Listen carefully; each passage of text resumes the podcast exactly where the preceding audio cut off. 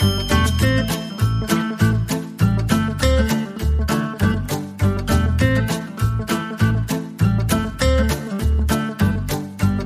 Windkante, der Radsport-Podcast von Carsten Miegels und Marc Rode, Episode Nummer 95. Die Windkante, der Radsport-Podcast von Carsten Miegels und Marc Rode wird präsentiert von Sigma, dem Hersteller für smarte Elektronik am Fahrrad. Die Windkante in Kooperation mit Radsportnews.com. In dieser Ausgabe der Windkante gehen wir mal ordentlich in die sozialen Medien. Wir sprechen heute bei der Windkante mit einer jungen Frau, die aus äh, Bocholt kommt, in Bocholt zu Hause ist, äh, man könnte auch sagen, eine Influencerin ist, die selber sagt, nee, das ist nicht so, wie ihr das sagt, ich sehe das nicht so, aber darüber wollen wir heute reden. Es sind zwischenzeitlich über 97.000 Follower und über 4.000, nein, ich lüge, 1400 Beiträge, die sie auf Instagram gepostet hat. Wir sprechen heute mit Martha Sviatlon. Martha, erstmal vielen, vielen Dank. Schön, dass du dir heute mal die Zeit genommen hast für uns, für die Windkante, für unsere Zuhörer. Dankeschön. Ja, danke schön für die Einladung. Gerne doch. Martha, was ich dich zunächst einmal fragen möchte, ich habe natürlich deine ganzen Fotos angesehen, nicht alle, nicht alle über 1400 Fotos, muss ich auch gestehen, aber ich bin mal einige Jahre zurückgeblättert. Wann hast du eigentlich mit deinem Instagram-Account angefangen? Also erstellt habe ich mir einen Instagram-Account in 2016, aber da habe ich noch so ein bisschen ja für mich privat gepostet und richtig angefangen damit habe ich 2017 im Frühjahr im Trainingslager in Spanien. Und was bedeutet für dich richtig damit angefangen? Woran lag das? Was waren das für Fotos? Woran lag der Unterschied? Ja, ich sag mal, vorher habe ich halt ähm, ab und zu mal was gepostet, wie man das halt so macht. Ne? Man geht irgendwie schön essen, man sieht ein schönes Essen, äh, postet ein Foto davon. Ähm, und ich habe dann wirklich später im Trainingslager, habe ich halt einfach so eine gewisse Richtung für mich äh, sozusagen festgeschrieben. Also dass ich halt wirklich nur übers Radfahren posten wollte. Ich meine, ich war halt auch in Spanien, hatte die beste Kulisse, äh, war täglich am Trainieren, konnte halt einfach schöne Fotos machen und da hat es dann einfach angefangen. Ne? Ich habe gemerkt, dass die Leute das auch wirklich verfolgt haben. Die wollten einfach mehr wissen, auch mehr übers Training wissen, ähm, generell übers Radfahren, was ich so mache. Und so fing das dann an. Radfahren bedeutet, du hast ja mit dem Triathlon angefangen. Wie bist du denn dann zum Radrennsport gekommen oder auch zum, zum Graveln zum Beispiel? Das betreibst du ja auch zwischenzeitlich äh, sehr, sehr häufig. Ja, also ähm, ich sag mal, ganz, ganz ursprünglich fing meine Geschichte mit dem Sport, mit dem Schwimmen an. Also ich war früher Schwimmerin tatsächlich. Ähm, irgendwann mit 16 hat ein Vater von einer Freundin hat mich mal gefragt, ob ich den mal Triathlon machen möchte. Und ich habe gedacht, ja gut, ich probiere es einfach mal. Und ich habe da wirklich Spaß dran gefunden. Und äh, somit saß ich mit 16 das erste Mal auf dem Fahrrad und so fing die Geschichte an. Und, und jetzt, irgendwann. Ja, bitte erzähl weiter. Genau, und irgendwann, ähm, ich habe halt erstmal ganz normal angefangen, ein bisschen das Training gesteigert, dann wirklich in jeder Sportart so ein bisschen trainiert. Ähm, irgendwann bin ich dann vom Schwimmen weg, habe dann wirklich nur noch Triathlon gemacht, das auch dann ziemlich ambitioniert. Ähm, ja, ich habe wirklich ja, bis zu 25 Stunden in der Woche trainiert. Also es war wirklich sehr, sehr viel und also auch richtig Leistungssport. Ähm, irgendwann war ich aber sehr oft verletzt beim Laufen. Also ich habe schon wirklich jede Laufverletzung durch, die man halt so haben kann, von Achillessehnenentzündungen über einen Ermüdungsbruch. Und so habe ich mir halt jedes Mal die Saison so ein bisschen kaputt gemacht. Und irgendwann hatte ich dann wirklich die Schnauze voll sozusagen und habe dann gedacht, okay gut, beim Schwimmen warst du schon, Laufen ist nicht so deins, dann gehe ich jetzt zum Radsport. Und seitdem bist du mit dem Rennrad unterwegs oder wie ich sagte, auch mit dem Gravelbike. Hat dich das, das, das Graveln gepackt oder sagst du, das ist nur eine schöne Alternative im Winter, vielleicht doch mal da und dort im Sommer? Tatsächlich ist Graveln eigentlich für mich eher so eine Alternative. Also ich bin durch Roadie durch und durch. Ähm, das ist auf jeden Fall so, ja, das, was ich eigentlich immer mache. Ähm, und Graveln ist für mich eigentlich eher so, ab und zu mal habe ich da mal Lust drauf. Äh, Gerade im Winter zum Beispiel, wenn man sich dann ein bisschen mehr im Wald verstecken kann, wenn es wirklich ganz kalter Wind draußen ist. Ähm, aber an sich bin ich eigentlich eher auf dem Rennrad zu Hause. Aber Gravel macht auch Spaß ab und zu. Jetzt musst, du, jetzt musst du ein Geheimnis mal lüften. Wenn man jetzt liest, Martha Sviatlon, es gibt sicherlich viele, die wissen das zwischenzeitlich, und dann hast du gerade über den Triathlon gesprochen. Dann fällt mir spontan ein, Sviatlon, Triathlon, dein Name ist doch eigentlich fake. Ja, nein, das ist mein richtiger Name. also, ich meine, der Name, der kommt aus dem Polnischen ähm, der wird eigentlich ein bisschen anders geschrieben. Also der hat halt noch einen Strich über dem S. Das L ist so leicht durchgestrichen und es gibt noch einen Strich über dem N. Und er wird eigentlich Sviathorn ausgesprochen. Also eigentlich nicht Triathlon und hat eigentlich mit dem Triathlon nichts zu tun, aber dennoch auf der, in der deutschen Schreibweise ist es eigentlich ganz passend. Und äh, das war auch tatsächlich früher immer so, wenn man dann irgendwie auf dem Siegertreppchen war, dann hieß es immer, Martha Triathlon, Max Triathlon und wird Erste beim Triathlon. und ist das für dich so egal? Weil ich, ich kenne viele, viele Nationen und gerade wir Deutschen sind ein bisschen bekloppt, muss ich ganz ehrlich sagen. Wir legen extrem viel Wert darauf, dass der jeweilige Name, der Nachname richtig ausgesprochen wird. Und wenn du dann, keine Ahnung, einen Kasachen hast oder auch einen, einen polnischen Rennfahrer zum Beispiel, was bei uns natürlich häufiger der Fall ist, weil wir nicht alle Sprachen sprechen, woher denn auch, dann wird der Name natürlich falsch betont. Ist das für dich schwierig oder sagst du, nee, ich kann damit leben, das ist völlig in Ordnung? Ähm, es ist jetzt, ja, es ist jetzt nicht super schlimm, es ist kein Weltuntergang. Aber wo wir gerade sowieso darüber sprechen, okay. äh, du sprichst ja polnische Namen auch nicht so ganz korrekt aus, muss ja, ich ja danke. mal so anmerken. also die Kasia, die heißt Kasia Niewiadoma. Kasia Niewiadoma. Genau, ja, vielleicht äh, für das nächste Rennen, damit die gute Frau auch äh, richtig ausgesprochen wird. Ja, du siehst, aber ich lerne schnell, ich versuche es zumindest. Ja, auf jeden Fall. Ja. Kannst du beim nächsten Mal gleich mal einsetzen. Aber bei dir ist es nicht so schlimm. Wenn es jetzt mal falsch ausgesprochen wird, dann sagst du, naja, komm, ist ein Deutscher, kannst ja verzeihen, geht in Ordnung. Ja, ach, das ist schon okay. Also wenn ich die Möglichkeit habe oder die fragen mich dann direkt, dann sage ich denen das schon, wie das ausgesprochen wird. Oder wenn sie sich gerade schwer tun, das irgendwie auszusprechen. Mhm. Aber es ist jetzt auch mal nicht schlimm, wenn da mal ein Versprecher kommt. Aber sag mal, bist du in Polen geboren oder in Deutschland? Ich bin in Deutschland geboren. Okay, das heißt, deine Eltern sind nach Deutschland gekommen, du bist hier geboren und äh, groß geworden. Genau, richtig. Und wie bist du dann eben dann irgendwie, hast du erzählt, zu, zu, zu Instagram gekommen und hast dann diese ganzen Fotos geschickt. Äh, am Anfang war es noch, äh, waren das ein paar Fotos. Ich habe auch mal ein bisschen weiter runter gescrollt. Da ging es auch, äh, da, ja, so typisch, was ich auch immer mache. Weißt du, Fotos schicken mit neuen Nagellack und solche Sachen, wenn ich meine Frau vielleicht auch mal küsse. Aber wie war das denn, dass man auch, weißt du, das ist so ein Problem zum Beispiel, ich merke das bei meiner Frau, wie finde ich das richtige Foto oder wie mache ich das richtige Foto? Das Motiv, das ist ja in der Regel kein Problem, aber dann muss ich das Smartphone in eine bestimmte Richtung auf einer bestimmten Höhe halten. Wann hast du da eigentlich mal den Dreh rausgehabt, wie das so am besten funktioniert?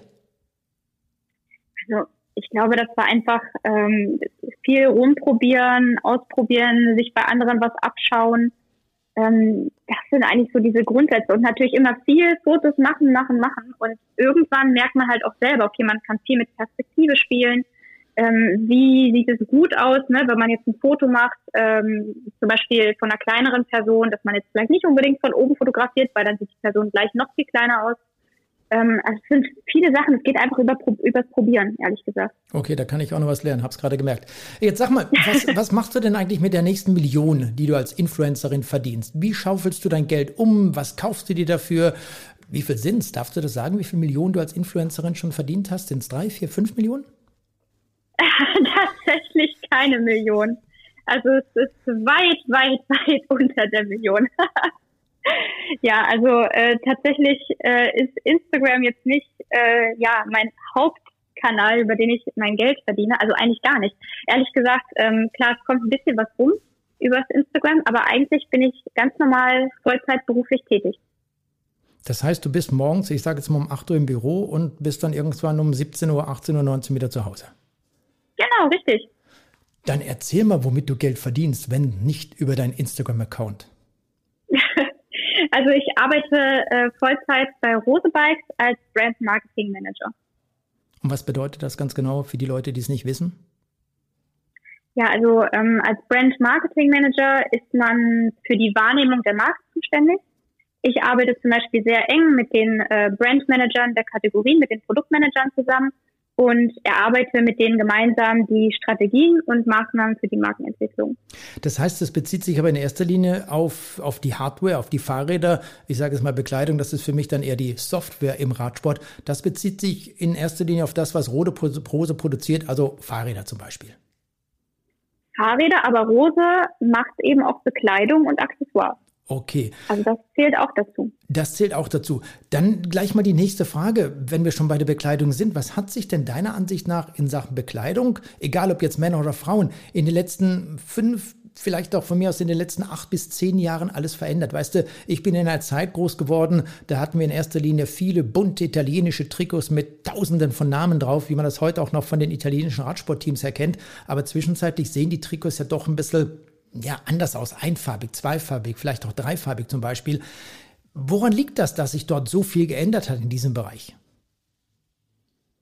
Ja, ich glaube einfach, ähm, Radsport ist ja jetzt einfach moderner geworden generell. Und die Leute wollen halt eben nicht nur einfach so ein hässliches, bedrucktes Baumwolltrikot anziehen, Na, sag ich, ich war mal, stolz auf dieses Trikot.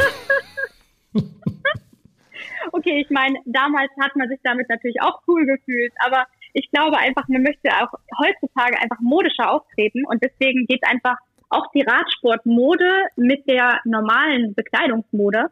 Und ich denke, deswegen hat sich da einfach auch sehr viel verändert, ne? Dass wir jetzt gerade zum Beispiel ist es ja auch sehr modern, dass alles so ein bisschen reduzierter ist, ein bisschen schlichter, weniger Sponsoren auf den Trikots, irgendwelche ja schönen Farben, je nach Saison, je nach, ne, ob es Sommer oder Winter ist. Ähm, ich glaube, deswegen hat sich das einfach sehr stark verändert. Und das merkt man ja auch an der Funktionalität der, der Sachen. Also ähm, das hat sich ja auch sehr, sehr, sehr verbessert. Man braucht jetzt keine super dicke Winterjacke ähm, und die hält einen dann trotzdem super warm. Ne? Aber trotzdem empfehlen wir, dass man die Klamotten zwischendurch mal wäscht, ne? gerade mit dieser Funktionskleidung. Ja, definitiv. Bitte immer waschen. Nach jedem, nach jeder Ausfahrt. Hast du denn eine, eine Lieblingsfarbe oder Lieblingstrikots von der Farbe, Lieblingshose? Sagst du, ich nehme eher das dunkelblaue oder das schwarze, das macht schlank oder vielleicht auch eher das rote Trikot oder die rote Hose?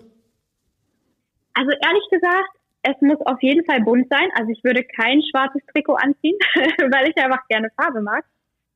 Ähm, und Lieblingsfarbe, ich würde sagen, jetzt für die Saison war es dunkelrot. Dunkelrot ist äh, rot ist auch meine Lieblingsfarbe. Ob es jetzt dunkel ist oder ein bisschen heller, ist eigentlich völlig egal. Aber ich habe, ich überlege jetzt gerade gar kein rotes Trikot. Ich habe auch so eher ja dezentere Farben mittlerweile. Also die ganz bunten Trikots, die trage ich auch nicht mehr. Das nur mal nebenbei. Nein, aber Martha, was mich noch interessieren würde, du begleitest ja die Szene seit vielen, vielen Jahren.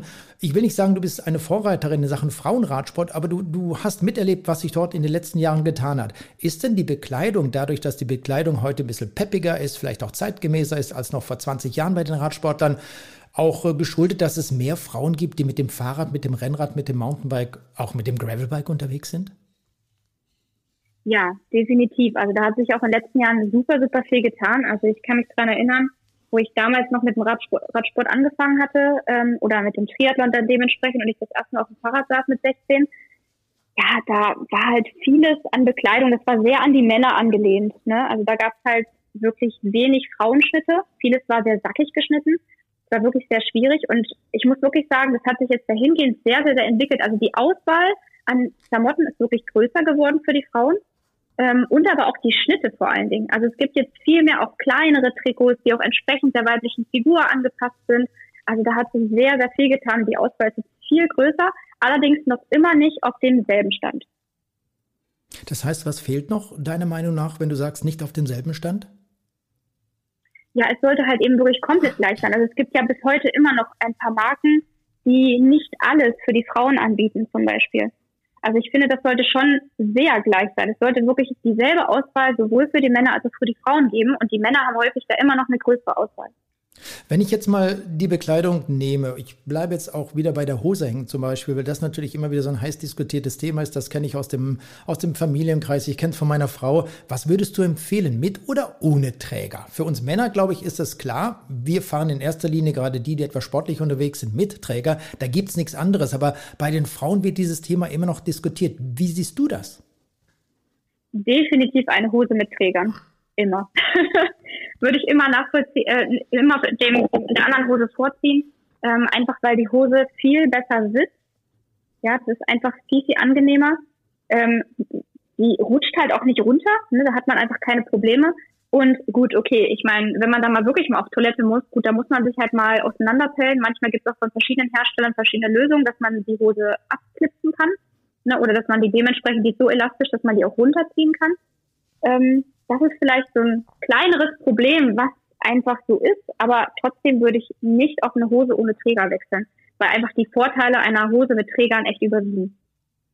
Wie war das denn damals, als du angefangen hast mit dem Radrennsport? Du hast vorhin gesagt, du kommst aus dem Schwimmen, du kommst aus dem Triathlon heraus und da weiß man, dass diese Sportarten, ja gerade auch Schwimmen natürlich, eine traditionelle Sportart, schon seit vielen Jahren offener ist. Da spielt das Wort Gleichberechtigung sicherlich eine andere Rolle als beim Radsport, im Radrennsport, der ja doch in den letzten Jahren ist mittlerweile auch ein bisschen weniger geworden, aber eben auch noch zu meiner Zeit in den 80er, 90er Jahren doch eher Männer dominiert war.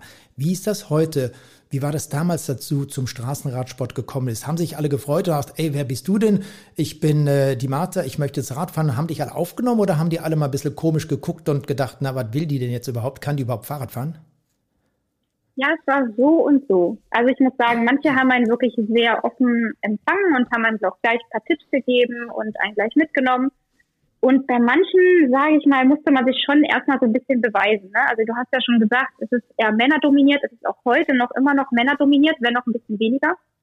Ähm, aber es ist dann häufig so, dass man sich unter Männern, also auch wenn man da als Frau dann hinzukommt und gerade damals noch, wo ich angefangen habe, dass man sich schon etwas beweisen muss. Also es war schon häufig so, dass man dann in eine Gruppe gekommen ist und man war irgendwie die einzige Frau und dann gucken erstmal alle ein bisschen komisch und ich meine, da wird erstmal gefahren und, und werden auch ein paar Attacken gesetzt in der Gruppenausfahrt, ne? Einfach um so ein bisschen anzutesten, okay, kommst du denn hinterher oder nicht? Also das gibt's schon mal, war jetzt aber auch nicht immer so, ne? Also so und so. Und wie ist das bei dir? Wie bist du dann selber unterwegs? Bist du dann auch eher auf Angriff gepolt oder kannst du auch ganz normal Rad fahren? Also ich sage jetzt mal mit einem Stundenmittel von 30 von A nach B fahren? Ja, also es ist so und so. Ich sag mal, ich habe auch mal Spaß dran, mir mal richtig die Kante zu geben. das mache ich auch mal ganz gern. Ähm, es gibt hier auch in meiner Nähe gibt's eine holländische Gruppe, die fahren immer schon echt ganz schön knackig, so mit 45 km/h. Das ist dann schon, also da achtet auch nicht jeder darauf, ob jetzt jemand rausfällt oder nicht. Da muss man halt selber zusehen, dass man da auch drin bleibt. Das ist schon knackig, aber das kann auch super Spaß machen. Also wenn man gerade fit ist, dann ist das super, weil da kann man halt echt gut mitfahren und auch richtig gut trainieren. Aber ich fahre auch gerne mal locker. Also ich mache das so und so, wirklich je nachdem, wie gerade was der Trainingsplan gerade hergibt je nach Lust und Laune, sag ich mal. Also du würdest auch mit einem Mann, der wie ich kurz vor dem Rentenalter steht, dann noch eine kleinere, lockere Runde fahren, vielleicht auch noch einen Kaffee trinken irgendwo. Ja, na klar, gerne. ich komme mal bei Zeiten darauf zurück. Wie war das denn, deine Erfahrung, äh, Rennradfahren? Die kennt, glaube ich, jeder Clipless-Pedalen.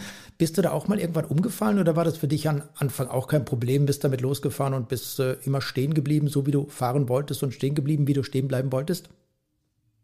Ah, ich glaube, das hat jeder einmal durch. Also meine erste Erfahrung mit äh, Clippedalen, natürlich an der Ampel stehen geblieben und umgekippt. Also Aber es ist nie wieder passiert. Also es passiert wirklich ein einziges Mal und dann nie wieder. Also von daher braucht man da keine Angst zu haben. Einfach machen. Wahrscheinlich kippt man einmal um, aber es passiert nur einmal und dann nie wieder. Was würdest du denn jetzt Frauen empfehlen, die ja Spaß gefunden haben am Radsport? Aus welchen Gründen auch immer, weil sie die Tour de France verfolgt haben, jetzt auch ein paar Klassiker oder vielleicht andere Frauen gesehen haben, die auf der Straße mit tollen Klamotten, einem schönen Fahrrad unterwegs sind. Was würdest du ihnen empfehlen? Man, du arbeitest jetzt bei Rosa, da gibt es auch Fahrräder, keine Ahnung, von 500, 600 D-Mark, Euro, Blödsinn. D-Mark ist längst vorbei, oder? Habe ich da was verpasst? Nein. Ähm, von 500, 600 Euro bis zu 10.000, 12.000 Euro. Was würdest du einer Anfängerin empfehlen in Bezug auf das Rad, das Material und natürlich auch was die Kleidung betrifft? Muss man zwingend ein tolles Trikot haben oder sagst du nicht, Schuhe, Hose zum Beispiel ist erstmal viel wichtiger als ein tolles Trikot oder als eine schicke Winterbekleidung? Also ich würde sagen, das Allerwichtigste erstmal an Bekleidung ist definitiv erstmal ein Helm, denn Sicherheit geht immer vor. Super, genau. Ähm, das zweite wäre dann sicherlich eine Hose, weil einfach die Hose sehr entscheidend ist, wie man einfach auf dem Sattel sitzt und selbst wenn man vielleicht noch einen Sattel hat, wo man noch nicht so ganz weiß, ob der passt. Ne? Wenn die Hose gut gepolstert ist, kann man erstmal die ersten Kilometer fahren. Deswegen Helm, Hose. Als nächstes die Schuhe. Die Schuhe sind auch wichtig, weil einfach über die Schuhe die Kraftübertragung passiert und wenn die wirklich zu weich sind, ähm, ja, dann macht es halt nicht so viel Spaß. Ne? Also das merkt man dann schon. Aber ich sag mal, zuallererst wäre wirklich Helm und Hose und als zweites die Schuhe. Was das Fahrrad betrifft, kommt es wirklich auf die Vorliebe an ähm, von denjenigen, ob man lieber auf der Straße fahren möchte oder lieber Offroad. Ähm, da gibt es zum Beispiel die Möglichkeit, sich entweder gleich für ein Gravelbike zu entscheiden. Bei einem Gravelbike ähm, jetzt zum Beispiel das äh, Backroad AL von Rose, das ist ja auch relativ preisgünstig. Da kann man sich dann wirklich aussuchen, ob man wirklich eher Offroad fährt oder doch eher auf der Straße. Man kann auch mal die Laufradsätze wechseln oder die Reifen. Ähm, je nachdem, das kann man aber erst später machen, aber grundsätzlich wäre man jetzt mit dem Gravelbike erstmal relativ flexibel. Ne? Da kann man sagen, okay, man fährt auch mal von der Straße weg, man fährt auf der Straße. Wenn man von vornherein sagt, okay, nee, ich will auf jeden Fall auf der Straße bleiben und das gefällt mir viel, viel mehr, ne? man hat vielleicht die Tour de France gesehen und sagt, Mensch, ich will auf der Straße fahren, dann würde ich äh, eher auf ein Rennrad gehen, auf ein preisgünstiges. Ähm, da gibt es jetzt zum Beispiel jetzt auch von Rose das Pro SL, was da so im Einsteigerbereich ist. Ähm, da würde ich das dann eher empfehlen. Und dann würde ich sagen, erstmal draufsetzen und fahren. Also das ist erstmal das Wichtigste, erstmal diesen Fahrspaß für sich zu entdecken. Und dann im nächsten Schritt würde ich mich dann äh, wirklich einer Gruppe anschließen, ne? am besten wirklich vielleicht im lokalen Verein nachschauen oder manchmal gibt es auch über die sozialen Netzwerke, da werden dann zum Beispiel auch spezielle Frauen Social Rides angeboten oder generell auch Social Rides, wo auch verschiedene Geschwindigkeiten gefahren werden. Und da kann man sich dann auch anmelden, kann Bescheid sagen, hey, ich bin Anfänger, ich fange gerade erst mit dem Sport an, könnte ich mich vielleicht anschließen. Und wenn man das dann direkt kommuniziert, da wird man dann auch wirklich mit offenen Armen empfangen und da wird einem auch geholfen, man lernt Gleichgesinnte kennen, erfährt gleich ein paar Tipps und Tricks und ja, dann macht es richtig Spaß. Also ich merke schon, da wird Ihnen geholfen. Ne? Ähm, Martha, wenn jetzt jemand äh, Fahrrad fahren möchte, du hast gerade über Social Ride gesprochen, wie sieht es denn aus mit dem Girls Ride? Also viele junge Sportlerinnen, die denken vielleicht auch, naja, ich würde zwar gerne, aber ich traue mich auch nicht und ich möchte auch nicht zu einem Verein, ich will mich dort nicht anschließen, ich möchte dieses Geld nicht ausgeben. Gibt es denn so andere Möglichkeiten? Du hast über diese Gruppen gesprochen. Wo findet man solche Gruppen? Ist das im Internet, dass man einfach mal ein bisschen googelt, dann stößt man automatisch durch die Angabe des eigenen Wohnortes dazu? Nee, das geht leider nicht. Also so weit sind wir leider noch nicht. Ähm, aber tatsächlich gibt es da andere Möglichkeiten. Man kann zum Beispiel bei Facebook-Gruppen gucken. Ähm, man kann auf Instagram gucken. Ähm, man kann, wie gesagt, trotzdem versuchen, einen Verein zu finden, wo man wirklich die Leute anspricht, ähm, da mal ein bisschen guckt. Ähm, durchaus auch auf, ich sag mal, auf Instagram, gerade wenn man so ähm, paar Influencer, ich nenne mal dieses, mal dieses Wort in Mund, oder ein paar Content Creator findet auf Instagram, ähm, die sind meistens auch sehr offen und ähm, wenn die angeschrieben werden, dann helfen die einem meistens auch. Bietest, also, bietest, du denn, bietest du denn solche Dinge auch an, von mir aus Technikschulung, damit eine Frau weiß, wie sie vielleicht dort um die Kurve fährt, wie man richtig auf dem Fahrer sitzt? Bikefitting zum Beispiel ist ja auch nochmal eine ganz entscheidende Frage. Muss man das machen? Inwiefern ja, zahlt sich das dann auch wirklich nicht im monetären Bereich, sondern in Bezug auf die Sitzposition und Bequemlichkeit aus? Ist sowas auch von deiner Seite aus geplant? Machst du sowas? Bietest du so etwas an? Tatsächlich habe ich schon dran gedacht ähm, generell, also über die Social Rights und Fahrzeugtraining, aber ich habe tatsächlich noch nicht gemacht. Ähm, ich habe selber über ähm, einen Verein in Nürnberg, über Schleudergang, habe ich schon mal einen Frauenride mitgeleitet und auch mitgemacht. Ähm, das kam sehr, sehr gut an. Deswegen ähm, denke ich schon, dass ich vielleicht zukünftig da auch mal noch was anbieten könnte, vielleicht im nächsten Jahr. Ähm, aber gerade so, so Geschichten wie zum Beispiel Bikefitting, das würde ich jetzt zum Beispiel nicht selber anbieten, weil das muss auf jeden Fall jemand machen, ähm, der das wirklich tagtäglich macht, ne, der auch diesen, ähm, ja, die, den fachlichen Hintergrund dazu hat, ähm, der sowas einfach anbieten kann. Ne? Also das würde ich jetzt nicht selber anbieten. Ähm, aber dennoch ist dieses Bikefitting super, super wichtig. Also das ist auch etwas, ich sag mal, ne, das wäre sozusagen der nächste Schritt, wo ich gesagt habe, okay, erstmal äh, Helm und vernünftige Hose, dann das Fahrrad holen, sich auf das Fahrrad setzen, Fahrrad fahren ähm, und dann definitiv ein Bikefitting machen. Ne? Also ich meine, es ist jetzt nicht unbedingt nötig, wenn du jetzt das erste Mal Fahrrad fährst, okay, ne, setz dich erstmal drauf, guck erstmal, ob du Spaß hast. Aber der nächste Schritt wäre schon definitiv ein Bikefitting, ne? Weil ich meine, es macht ja auch erst richtig Spaß, wenn man da auch vernünftig drauf sitzt, ähm, dass man sich da auch keine Verletzung holt. Wie viele Kilometer fährst du eigentlich im Jahr? Sind das 10, 15, 20.000 oder noch mehr? Wie ist das bei dir? Wie teilt sich sowas aus? Hast du dann auch mal im Winter Pause zum Beispiel? Ja, definitiv. Also ich fahre im Jahr ungefähr so 10.000 bis 12.000 Kilometer. Ähm, aktuell habe ich, ich glaube, 9.500 gerade runter. Ähm, und ich sag mal, klar, da gibt es halt immer so Phasen, wie sich das halt aufteilt. Ne? Ich meine, jetzt wird es wieder ein bisschen ruhiger. Ähm, dann macht man auch durchaus mal ein bisschen Alternativsportarten, ein bisschen Kraftraum gehen, ein bisschen Laufen gehen. Ähm, und dann fängt das Ganze wieder an. Und ja, ich sag mal so ab März, April, ne, wenn das Frühjahr wieder anfängt, da fährt man ja auch definitiv deutlich mehr als im Winter. Gerade wenn man im Winter dann doch mal auf der Rolle sitzt, da fährt man dann auch eher weniger Kilometer. Ne? Also ich meine, im Grunde geht's ja auch gar nicht mal um die Kilometer. Ne? Also ich sag mal, das qualitative Training, die Qualität, was man da fährt, wenn man zum Beispiel ein paar Intervalle fährt oder wenn man auf der Rolle fährt, da fährt man da deutlich kürzer zum Beispiel. Aber trotzdem ist die Einheit dann ein bisschen intensiver als auf der Straße. Da gebe ich dir vollkommen recht. Es geht nicht um die Kilometer, denn wenn du irgendwo hinkommst in so eine Trainingsgruppe, also ich kenne das, bei dir ist das wahrscheinlich nicht anders, wenn du gefragt wirst, und wie viel hast du denn schon trainiert? Wie viele Kilometer hast du schon? Ich auch gar nichts gemacht. Nein, gerade mal ein paar Mal auf dem Rad gesessen. Nein, mir geht es auch ganz schlecht heute. Ich fühle mich nicht so gut. Ist das bei euch in der Gruppe auch so? Ja, definitiv. Das ist immer so. Die guten Ausreden. Ja, und dann, ja. dann geht's los. Dann brettert man trotzdem. Ja, auf jeden Fall, na klar. Also dann wird erstmal schön gebrettert und wenn es einem nicht so gut geht, ja, oh, heute habe ich einen schlechten Tag. Genau, ich habe es doch gesagt. Das ist auf jeden Fall so. Ja, genau. Mit Ankündigung. genau. Martha, was waren denn in deiner, ja, Laufbahn kann man ja schlecht sagen, aber was sind deine schönsten oder auch deine, deine schlechtesten, deine schlimmsten Erlebnisse, die du auf dem Rad hattest? Denn Fahrradfahren macht auf der einen Seite irre viel Spaß, gerade auch jetzt bei diesem herbstlichen Wetter, aber auf der anderen Seite gibt es auch oftmals Momente, da denkst du, scheiße, warum tue ich mir das eigentlich an? Was war so in, äh, bei all bei deinen Touren so mit das Schlechteste oder auch das Schönste? Was war die negativste Erfahrung, die du gemacht hast? Also die negativste Erfahrung hatte ich tatsächlich in Jordanien beim Dead to Red Race. Und zwar ist es ein Rennen in Jordanien. Ähm, das geht dann halt wirklich vom Toten Meer bis zum Roten Meer, 200 Kilometer durch die Wüste. Und man darf sich das halt auch gar nicht so vorstellen wie, okay, Wüste, alles flach und los geht's, sondern es ist da durchaus ziemlich hügelig, es ist auch windig und es ist natürlich auch heiß. Also schon drei Komponenten, die an das Ganze natürlich etwas erschweren. Und wir sind tatsächlich an dem Tag, wo wir dieses Rennen gefahren sind, ähm, da haben wir leider nicht gefrühstückt. und das ist natürlich nicht so vorteilhaft, wenn man dann noch vorhat, 200 Kilometer zu fahren. Also nach 80 Kilometern, ja, da hatte ich halt einen Hungerast. Sehr, sehr ungünstig, sollte man auf jeden Fall immer vermeiden. Und also eigentlich geht das gar nicht. Ein richtiger Anfängerfehler. Aber gut, es ist halt nun mal passiert. Ich konnte aber rechtzeitig anhalten ähm, habe halt noch eine Tanke gefunden, wo ich mal schnell noch ein Sandwich ähm, halt reinziehen konnte. Also gut, es war einfach ein Brötchen mit was drauf. und äh, ja, da ging es mir natürlich die ersten Minuten immer noch ein bisschen schlecht, weil so schnell wirkt das Ganze ja natürlich nicht.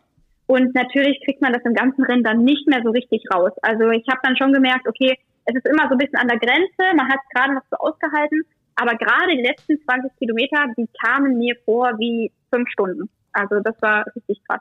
Aber ich habe es geschafft. Wie ernährst du dich denn? Wie ernährst du dich denn, wenn du auf dem Fahrrad sitzt? Bist du auch so eine, die dann irgendwelche Gels zu sich nimmt oder ein Müsli-Riegel da und dort? Oder nimmst du auch einmal mal so den, diesen uralten Reiskuchen, den du vielleicht selber gebacken hast? ja, so Gels ähm, nehme ich tatsächlich nur im Rennen, also im Wettkampf, ähm, weil das dann einfach schnell geht und das muss ja dann nicht unbedingt super lecker schmecken. da will man einfach nur schnell was zu sich nehmen. Da geht das am besten, da muss man auch nicht kauen. Ähm, aber so grundsätzlich, wenn ich jetzt auf so einer Trainingsausfahrt unterwegs bin, ja, dann nehme ich ganz klassisch eine Banane mit ähm, oder einen Riegel, einen Keks, also irgendwas, was mal schnell in die Trikottasche geht. Ähm, aber ich esse auch nicht super viel. Also ich achte schon drauf, was zu essen, ähm, gerade bei einer längeren Ausfahrt, aber jetzt nicht übermäßig. Ich esse dann lieber danach gerne was. Ja, du, das ist dann gleich meine anschließende Frage. Danach essen, du bist Influencerin, du hast aber auch einen ordentlichen Job, arbeitest bei Rose. Ähm, als Influencerin ist man dort Vegetarierin oder Veganerin oder isst du auch Fleisch und Fisch und alles, was dazugehört? Also tatsächlich esse ich Fleisch. Also ich bin keine Veganerin oder auch keine Vegetarierin.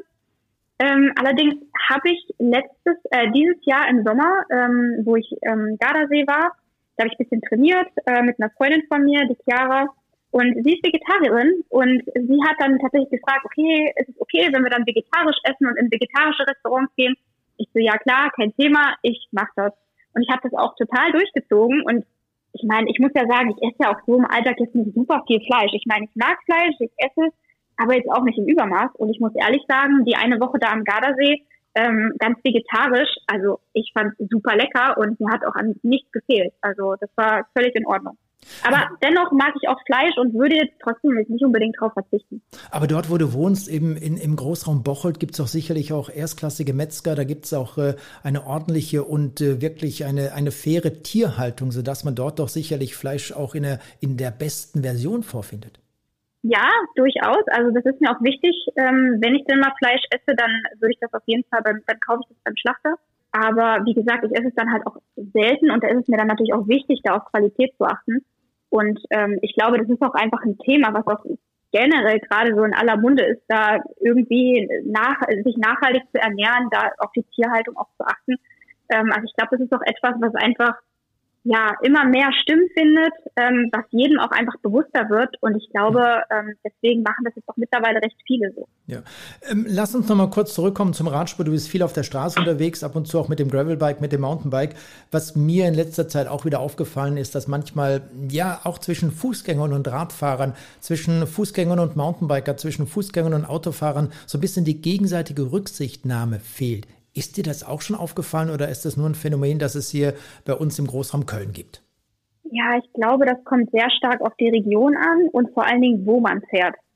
Ich sag mal, wenn ich jetzt hier ähm, in Bocholt, hier am Rhein, äh, auf den Deich fahre und da sind ganz viele Spaziergänger zum Sonntag, äh, wo es natürlich super voll ist, ja, das stößt dann natürlich auch nicht unbedingt so auf Begeisterung, wenn man dann irgendwie mit äh, 32 km/h dazwischen den Leuten rumfährt das ist dann natürlich schon ja auch nicht angenehm für die Fußgänger, auch nicht angenehm für den Radfahrer. Aber solche Stellen würde ich dann zum Beispiel zu einem Sonntag auch definitiv meiden. Also ich würde dann jetzt nicht unbedingt auf den Deich fahren. Deswegen, ich glaube, das kommt wirklich darauf an, wo man fährt, ähm, in welcher Stadt. Ne? Also es gibt durchaus, finde ich, Regionen, wo ich sagen würde, okay, da werde ich jetzt öfter angerufen oder zumindest ist jetzt so mein subjektives Wahrnehmen. Ich finde, es kommt wirklich sehr darauf an. Ich würde es nicht unbedingt sagen, das hat sich jetzt irgendwie verschlimmert. Ich glaube, diesen Clash gab es irgendwie schon immer ne, dass man da irgendwie aufeinanderstößt und man muss halt gucken, wie man miteinander klarkommt. Ähm, aber ich würde jetzt, ja, ich würde jetzt nicht unbedingt sagen, dass es jetzt schlechter geworden ist. Es gibt ja von vielen Anbietern, Sigma Sport zum Beispiel, du kannst da sicherlich noch den ein oder anderen nennen, diese kleinen, hellen, roten Rücklichter. Fährst du auch mit so einem Rücklicht herum? Lohnt sich sowas? Würdest du das sofort empfehlen? Ja, definitiv. Also ich sag mal, im Sommer muss ich sagen, habe ich es jetzt nicht unbedingt dran. Aber sobald es etwas dunkler wird, also gerade jetzt zum Beispiel, ähm, habe ich jetzt auch schon rotes Rücklicht dran. Äh, ich sag mal, ne, da wird man einfach besser gesehen. Klar, das muss man jetzt nicht unbedingt anhaben, wenn man jetzt mitten um, am Tag um zwölf irgendwo unterwegs ist, das ist häufig dann nicht unbedingt nötig. Aber gerade zu der dunklen Jahreszeit kann es auch mal ein bisschen nebliger sein. Es ist dann doch vielleicht mal mitunter ein bisschen dunkel mit den ganzen Wolken. Ähm, oder es wird halt einfach früher dunkel. Und da kann man schon mal das rote Licht einfach anmachen, einfach zur Sicherheit.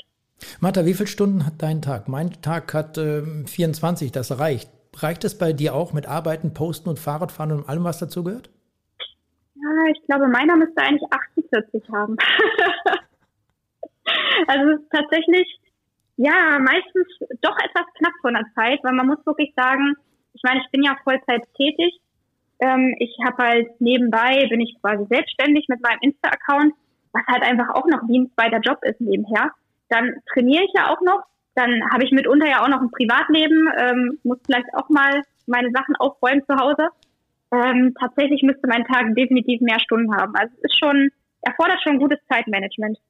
Und wer mehr von dir sehen möchte, vielleicht auch da und dort mal ein bisschen was lesen möchte, der geht einfach auf Instagram martha-swiathlon. Dann findet er dich, gell? Genau, richtig. Ja, und dann, was, was gibt's zu feiern, wenn du 100.000 Follower hast oder noch mehr, 110.000? Wann wirst du diese, diese Zahl eventuell überschreiten? Ich habe vorhin gesagt, du hast zwischenzeitlich, du weißt das ganz genau, knapp über 97.000, da fehlen ja nicht mehr so viele. Das stimmt. Es ist wirklich nicht mehr viel. Ziel wäre es auf jeden Fall, die 100 noch dieses Jahr zu knacken. Ich hoffe, das klappt noch.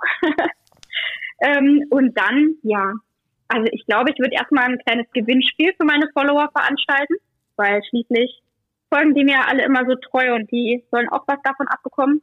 Und ansonsten mal gucken. Also ja, vielleicht muss ich mal doch mal eine Party schmeißen.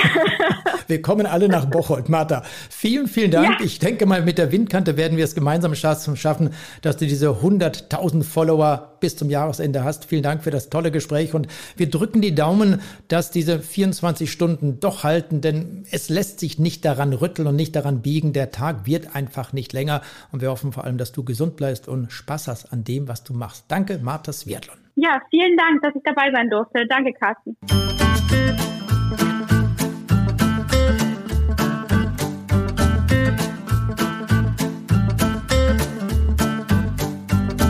Nur Martha Sviatlon ist in den sozialen Medien schwer aktiv. Wir sind es auch. Am besten sind wir aber über unsere Webseite windkante.org zu erreichen und da kann man dann über die Suchfunktion alle Themen bis hierher finden, über die wir berichtet haben. Zum Beispiel den Radsport in Afrika, Asien oder Südamerika. Einfach mal reinklicken und das war Ausgabe Nummer 95 der Windkante, der Radsport-Podcast von Carsten Miegels und Marc Rode. Macht's gut, bis zum nächsten Mal und Glück auf. Die Windkante, der Radsport-Podcast von Carsten Miegels und Marc Rode, wurde präsentiert von Sigma, dem Hersteller für smarte Elektronik am Fahrrad. Die Windkante in Kooperation mit Radsportnews.com.